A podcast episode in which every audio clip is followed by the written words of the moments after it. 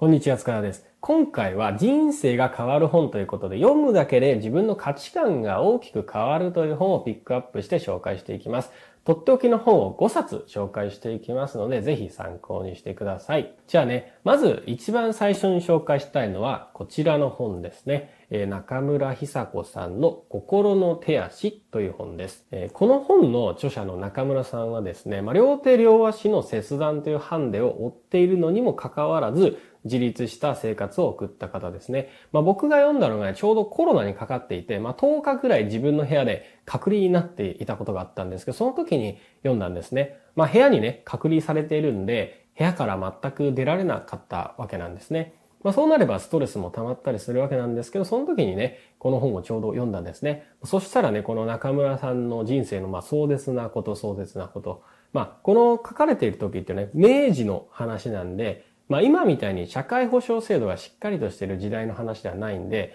まあ半端じゃなく過酷な状況なんですね。まあそんな絶望的とも言える状況の中で懸命に生きている姿が描かれていたんで、本当に心を打たれました。まあ、この本読んでね、簡単に文句なんて言っちゃいけないなってね、そういうふうに思いました。まあ、自分はね、今コロナで部屋に隔離されてるけどね、奥さんがね、ご飯も作って部屋まで持ってきてくれるしね、子供たちも元気でいるっていうことでね、まあ、なんでね、恵まれているんだなって思ったんですね。まあ、今この時代がどれだけ豊かであるかっていうことを改めて実感する、感じ取ることができます。毎日ね、決まった時間にご飯が食べられたりとかね、まあ当たり前のようにお風呂に入れたりとかね、そういうことにね、きっと感謝すると思います。まあ人生ね、うまくいかなかったりね、嫌なことがあるとね、ついついね、ついていないとかね、そんなこと思ってしまうかもしれないんですけどね、まあ全然そんなことはないと思います。まあ今の時代に生まれただけでね、ラッキーってね、そういうふうに思うことができるんで、まあ、この本を読めばね、今の人生が絶望的であったとしてもね、恵まれてないって、そういうふうには思わなくなると思いますんで、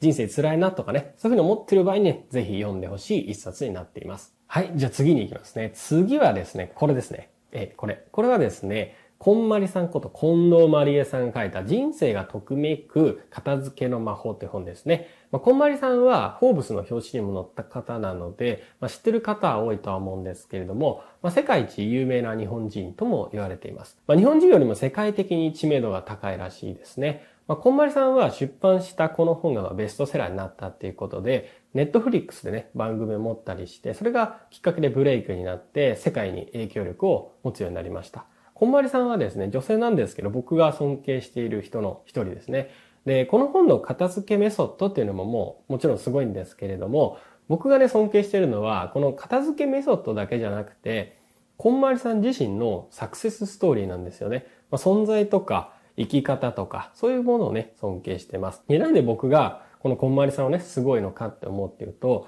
まあ、こんまりさん自身がですね、もともと普通の主婦の方なんですよね。もともと海外に住んでいて英語がペラペラで何でもできてとかね、そういった方じゃないんですよね。まあもともと本当に普通の主婦だった方が今活躍の場をね、世界に移して活躍しているんで、まあ本当にすごいなって思ってます。まあ本の内容ももちろん素晴らしいんですけども、まあ、存在からね、学ぶものがありますので、ぜひ読んでほしいなっていうふうに思います。これが2冊目のおすすめの本です。じゃあ次の人生が変わる本3冊目なんですけど、これちょっとね、友達にあげちゃって、ちょっと今手元にないんですけれども、ビル・パーキンスさんの Die with Zero 人生が豊かになりすぎる究極のルールという本ですね。まあ、この本は帯のところに、ま、でっかくね、ゼロで死ねって書かれているのがすごい印象的なんですけども、まあ、一言でね、この本のメッセージをまとめると、まあ、いつ死ぬかわかんないから、今を大切に生きろっていうことがね、書かれています。まあ、最後は結局死ぬんだから、まあ、お金も時間も最大限活用して何も残さず死にましょうっていうことがね、言ってます。でね、この本の何がいいのか、この本を読むと何が変わるのかっていうとですね、まあ、時間を無駄にしてはいけないっていう意識を改めてしっかり持つっていうことですね。まあ、あとは時間価値について再認識できるんですね。まあ、普通に生きてると明日は何もしなくても来るわけじゃないですか。まあ、そうするとね、ついついなんとなくで日々を過ごしてしまいがちだと思います。まあ、でもね、若い時の時間価値っていうのは年を取ってからの時間価値よりも高いので、今失われていく時間価値の方がはるかに高いんですよね。これどういうことかっていうと、例えば世界一周旅行に20代のうちに行けば体も元気で目いっぱい楽しみますけど、90歳で行ったらもう体がね、痛すぎてもう楽しむどころじゃないですよね。まあ、家帰りたいなってなりますよね。まあ、だから、同じ時間を過ごすのであっても若いうちの時間の方がはるかに貴重であるっていうことですね。まあ、だから老後のこととかね、考えるってことも大切なのかもしれないんですけど、まあ、老後の1年よりも若いうちの1年の方がまあ、選択肢の幅も広いし、楽しめることも多いのかなって思います。まあ、あとですね、まあ、お金と時間の価値観という面でもすごい参考になります。お金も年齢によって持つ価値が変わってくるっていうことですね。